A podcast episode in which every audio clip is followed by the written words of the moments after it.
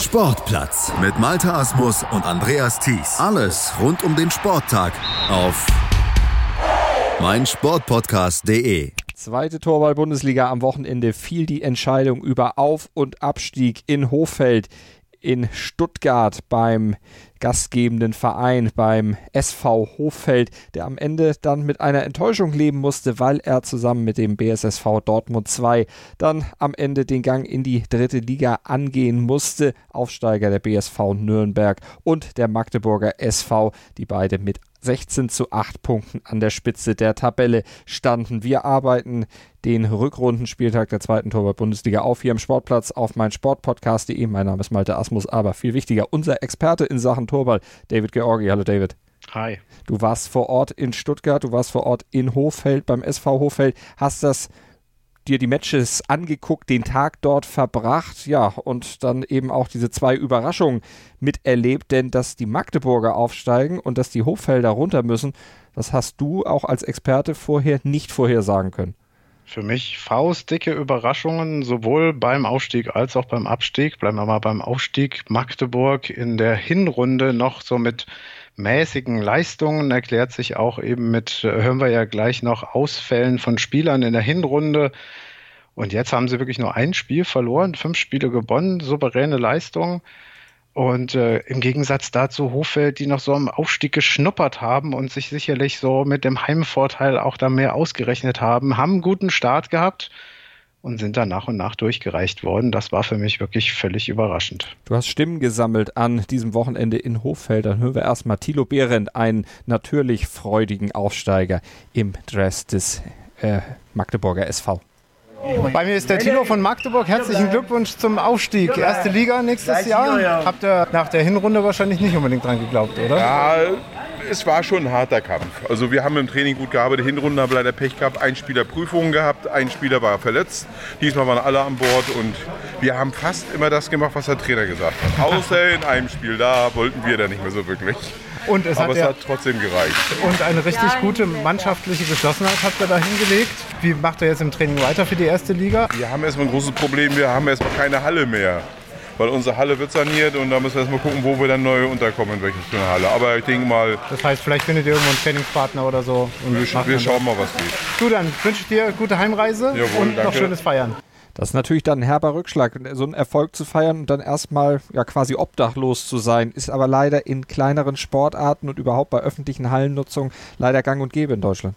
Ein ganz großes Problem in dieser Sportart. Sicherlich äh, spreche ich da für viele, die ähnliche Sportarten betreiben. Also wir leben ja von Schulhallen, die eh schon einen engen Terminplan haben, von städtischen Hallen. Teilweise, die sehr kostspielig äh, dann auch in stundenweise gemietet werden können. Manchmal kann man dort Vereinbarungen treffen und das ist dann ein Hin und Her. Und wenn da natürlich Entscheidungen getroffen werden, sei es eben Termin gestrichen oder saniert, dann stehst du erstmal da. Und die Halle sollte auch nicht zu groß sein, weil so eine äh, eingeteilte Halle, wo vier Felder drauf sind, das nützt uns auch nichts, weil dann Krach nebenan ist, dann, dann ist die Konzentration und das Ballhören auch weg. Das ist also nicht einfach. Das ging den Münchnern in den letzten Jahren auch so. Und da steht Magdeburg vor einer schwierigen Aufgabe. Und deswegen meinte ich auch, sucht euch dann Spielpartner. Das heißt, man sucht sich oftmals dann Trainingswochenenden äh, und lädt sich dann bei anderen Vereinen ein und äh, wird dann eben da das nachholen, was man unter der Woche nicht trainieren konnte. Aber ist nicht die Situation, die man braucht, äh, um auf seinem heimischen Boden und um äh, gewohnter Umgebung trainieren zu können. Du hast es im Gespräch mit Thilo auch schon angesprochen und vorher auch in der Analyse ja schon gesagt, gemeinschaftliche Geschlossenheit auch deshalb möglich, weil jetzt alle Mann an Bord waren. Äh, das wirkt sich dann natürlich auch sehr, sehr positiv aus, wenn auch der Trainer dann entsprechend aus dem Vollen schöpfen kann. Auf jeden Fall, überall in anderen Sportarten auch, aber vor allem jetzt für den Tilo. Der Tilo spielt schon richtig lange Torballspiel, ist ein sehr, sehr guter Spieler, hat unglaublich viel Erfahrung und oft das Pech gehabt, dass er eben, entweder war die Mannschaft nicht ganz zusammen oder es fehlten ein paar Spieler. Und jetzt haben sie in diesem Jahr ein richtig gutes Team und da kann er auch richtig gut glänzen und da hat er verlässliche Partner äh, im Team plus einen guten Trainer und schwupps äh, hat das eben den Ausschlag gegeben, dass sie den Durchmarsch wirklich geschafft haben von der dritten Liga in die erste Liga. So schnell kann es gehen. Zusammen mit den Nürnbergern, die ja schon Tabellenführer nach dem Hinrundenspieltag waren, das Ganze dann auch ja, gehalten haben, aber am Ende eben punktgleich mit den Magdeburgern. Äh, diesen Gang in die erste Liga angehen, allerdings aufgrund der Tordifferenz mit der Tabellenposition 1. Was war mit den Nürnbergern? Wie würdest du ihre Leistung an diesem Wochenende in Hofeld bewerten? ähnlich wie die Hinrunde äh, erlebten sozusagen von zwei Punkten mehr aus der, aus der Hinrunde, haben hier ein Spiel gegen Magdeburg relativ deutlich geführt und am Ende noch abgegeben. Das hat am Ende gereicht, das, was sie sozusagen sich als Polster angefuttert hatten. Sie waren schon mit die beste Mannschaft zusammen mit Magdeburg und sind verdient aufgestiegen, haben aber nicht in Gänze überzeugt, auch wenn sie jetzt da als Meister in der zweiten Liga in den Geschichtsbüchern stehen werden, äh, waren guter Durchschnitt auf jeden Fall. Ähm, das letzte Ergebnis von 10 zu 0 gegen Dortmund, da war Dortmund einfach sehr, sehr müde und, und fertig am Tag. Ähm, und ja, man hat sozusagen gesehen, dass sie noch eine ganze Ecke arbeiten müssten im Spiel äh, gegen Magdeburg, wenn es dann Richtung erste Liga geht. Und sie haben sich durchgesetzt vor den Forst Borgsdorfern. Die landeten am Ende punktgleich mit den Kaiserslauterern auf dem dritten bzw. vierten Platz. Die Lauterer 14 zu 10, jeweils die Punktausbeute beider Mannschaften. Fox Borgsdorf, äh, dein Urteil zu denen? Das ist äh, sozusagen aus äh, meiner Spielersicht eine relativ unangenehme Mannschaft zu spielen, eigentlich abwehrstark. Und ähm, wenn man da am Anfang nicht gut loslegt, dann hat man es sehr, sehr schwer zu knabbern. Äh, sie waren in der Hinrunde ja noch auf einem Aufstiegsplatz und haben da vor heimischem Publikum auch gut überzeugen können. Und jetzt war es so, dass sie gleich die Auftaktspiele gegen Nürnberg und Magdeburg verloren hatten und man wusste ja zu dem Zeitpunkt nicht, dass das die Aufsteiger sind, aber das war am Ende das, was ihnen sozusagen buchstäblich das Genick gebrochen hat. Ähm, und am Ende nochmal die Niederlage gegen Kaiserslautern. Aber da war um den Aufstieg erreichen zu können, das, das hat wirklich um diese zwei Zähler oder um das eine Spiel nicht gereicht. Kaiserslautern hast du angesprochen, da hast du auch eine Stimme gesammelt von Christian Bachmann von den Lauterern mit dir im Interview. Bei mir der Kapitän des TFC Kaiserslautern, Christian Bachmann. Sag mal, es geht ja hier schon so durch die Halle ewiger Tabellenführer der zweiten Liga. Ärgert ihr euch jetzt über die vergebene Chance oder seid ihr erleichtert drin zu bleiben? Ganz klar erleichtert drin zu bleiben, denn äh, aufgrund der gerade der beiden ersten Spiele konnten wir eigentlich nicht davon ausgehen, dass es so am Schluss noch so gut äh, funktionieren wird, dass wir drin bleiben können. Hast du eine Idee, woran es in den ersten Spielen lag? Waren da die Nerven im Spiel? Seid ihr schwer ins Turnier gekommen? Viele Tore kassiert? Ach, es ist schwierig zu sagen. Äh, ich denke, das erste Spiel war unglücklich gelaufen, denn ähm, die Dortmunder Mannschaft war da wirklich gut, hat sehr, sehr gute Würfe gehabt und wir konnten irgendwie hatten kein Mittel gehabt, dagegen zu arbeiten und äh, mehr Tore zu erzielen. Aber das zweite Spiel war richtig schlecht von uns und äh, die Defensive war klar das, das Problem heute. Jetzt seid ihr ja schon so oft so nah dran gewesen. Gibt es irgendwas, was man für die nächste Saison trainieren könnte? Abwehr müssen wir auf jeden Fall trainieren, das ist so. Wenn du am Schluss guckst, 49 zu 48 Tore mit, den Toren selbst, die wir geworfen haben, bin ich nicht unzufrieden. Vielleicht ein bisschen besser verteilt hätten sie können sein aber die Abwehr muss auf jeden Fall gesichert werden, verbessert werden. Dann Kopf hoch und vielen Dank erstmal. Danke auch. Also man weiß, was in der neuen Saison dann ansteht, was bis dahin getan werden muss. Ja, die Dortmunder hatte Christian eben angesprochen, die Dortmunder, die einen Sieg gefeiert haben und das ausgerechnet gegen die Lauterer. Also was wir auch in der letzten Woche in der Vorschau angesprochen haben. Die Dortmunder fahren nicht dahin als Kanonenfutter. Die könnten durchaus zum Zünglein an der Waage werden. Den eigenen Abstieg konnten sie aber trotzdem nicht verhindern. Hier, ich habe es fast noch gesagt letzte ja. Woche. Ich möchte ein Torwallwunder erleben und dann spielen die gegen Kaiserslautern ein richtig gutes Spiel, ein sauberer Angriff, gut in der Abwehr. Und dann hatte ich mir fast schon gewünscht, dass dieser Sieg sie tragen wird im Laufe des Turniers. Das war noch schwer genug, das rettende Ufer zu erreichen. Und dann war es relativ schnell wieder vorbei. Dann haben sie, äh, ja, ich weiß nicht, ob sie dann gemerkt haben, dass es doch nicht reicht, aber dann ließ von Spiel zu Spiel die Kraft und die Konzentration nach. Ähm, das war dann sehr schade mit anzusehen, wie das Ganze wirklich eingebrochen ist. Mhm. Furiose Auftakt, furios nachgelassen.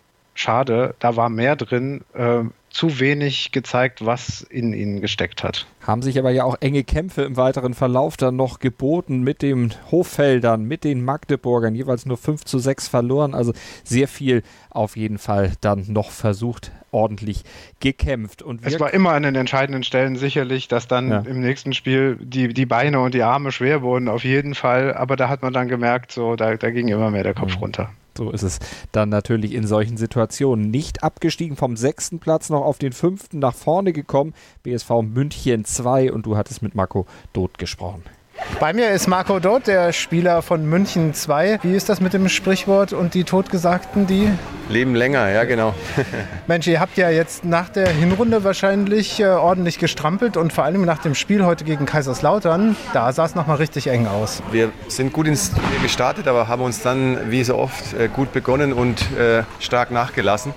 Äh, dann wirklich immer wieder sehr schwer getan und im Spiel gegen Kaiserslautern haben wir eigentlich wirklich verdient verloren. Die anderen Spiele waren immer sehr knapp.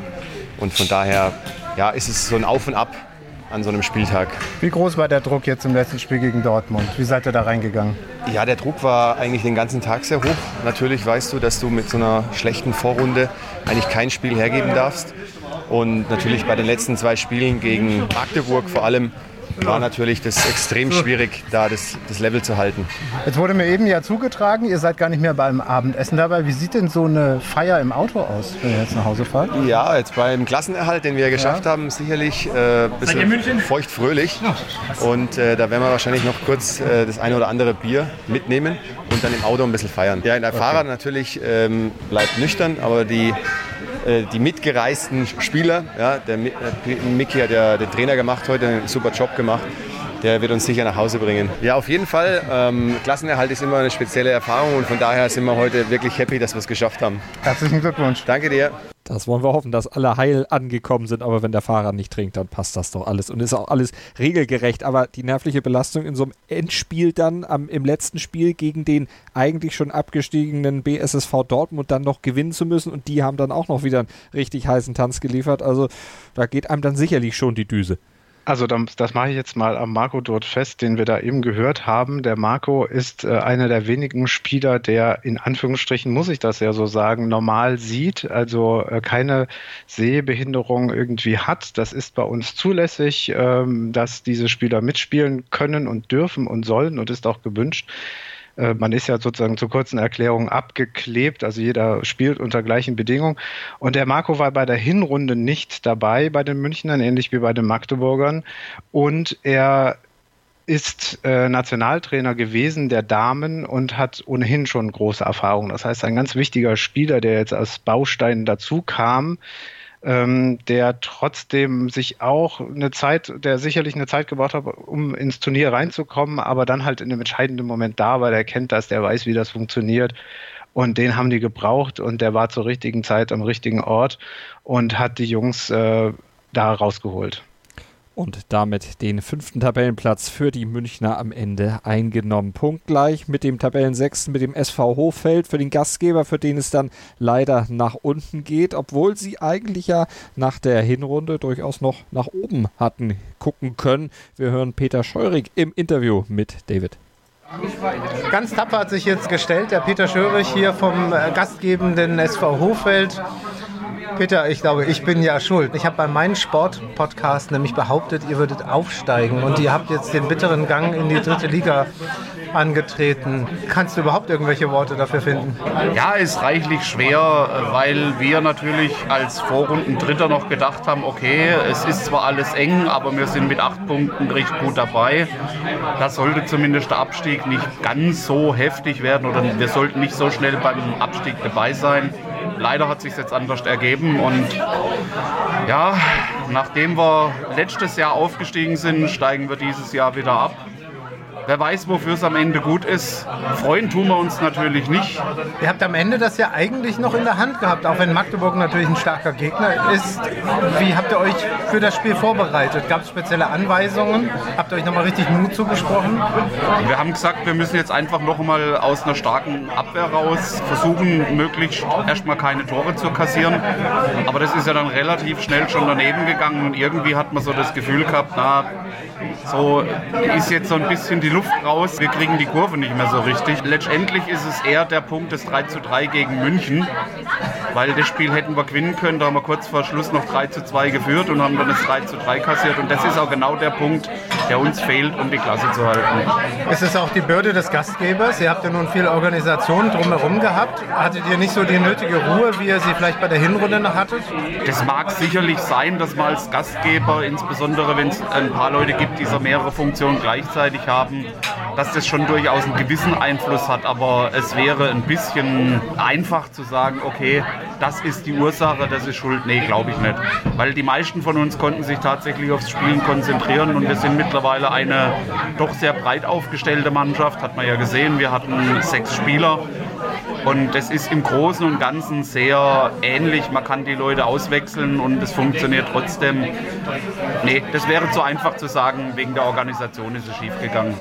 Also faire Worte von Peter Scheurig, aber natürlich die Enttäuschung, die schwingt da selbstverständlich mit. Ja, was macht das aus deiner Sicht jetzt, äh, David, mit den Hochfeldern für die neue Saison? Gleich der Wiederaufstieg das, was man anpeilen sollte, oder wie würdest du es einschätzen? Also an dem Abend waren die so richtig platt. Da war der Peter sozusagen mit ein paar Stunden Abstand. Ich habe das dann auch ein bisschen später geführt, das Interview bereit, noch was dazu zu sagen. Alle anderen haben sich dem Interview verweigert und waren wirklich äh, ja so richtig durch. Mhm. Ähm, ich denke auf jeden Fall wieder Aufstieg. Das haben sie ja im Vorjahr auch schon gemacht. Und äh, da wird jetzt äh, mit ein paar Tage Abstand nochmal geguckt, woran es denn gelegen hat, weil das war ein ganz klarer Einbruch nach diesem Unentschieden, angesprochenen. Und so nochmal ein Sieg gegen Dortmund. Aber das war ja so gar nicht abzusehen, weil nachdem Kaiserslautern gegen München gewonnen hatte, waren da vier Punkte Abstand zu München und das hört sich erstmal schon zwei Siege sicher an und dann ist es eben so gekommen. München gewinnt zweimal, auch gegen Magdeburg. Und dann kam es zu diesem entscheidenden Spiel, nachdem Hoffeld noch eins verloren hatte gegen Magdeburg für die Hoffelder. Und da war ganz klar die Defensive gefragt und sie haben gleich in der ersten Minute drei Tore bekommen und dann ist das 8 zu 0 ausgegangen und war super deutlich. Das heißt, in der nächsten Zeit äh, gilt es auf jeden Fall, Konstanz aufzubauen und die Konzentration über den ganzen Tag hochzuhalten. Und da kann für die nur das Ziel sein, äh, im nächsten Jahr wieder aufzusteigen.